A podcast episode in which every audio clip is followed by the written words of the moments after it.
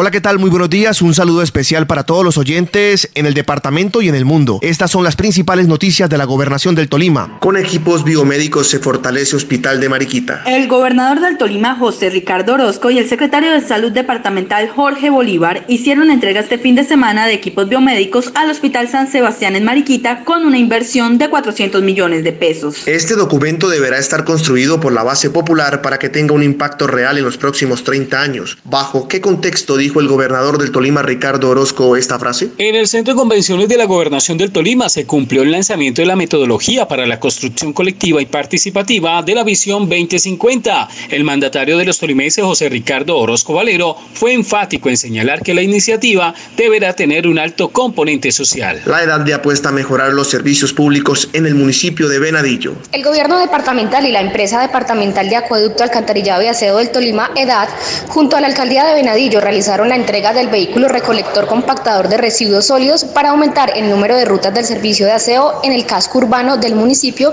y los corregimientos de Junín y La Sierrita. El Tolima nos une. Ricardo Orozco, gobernador.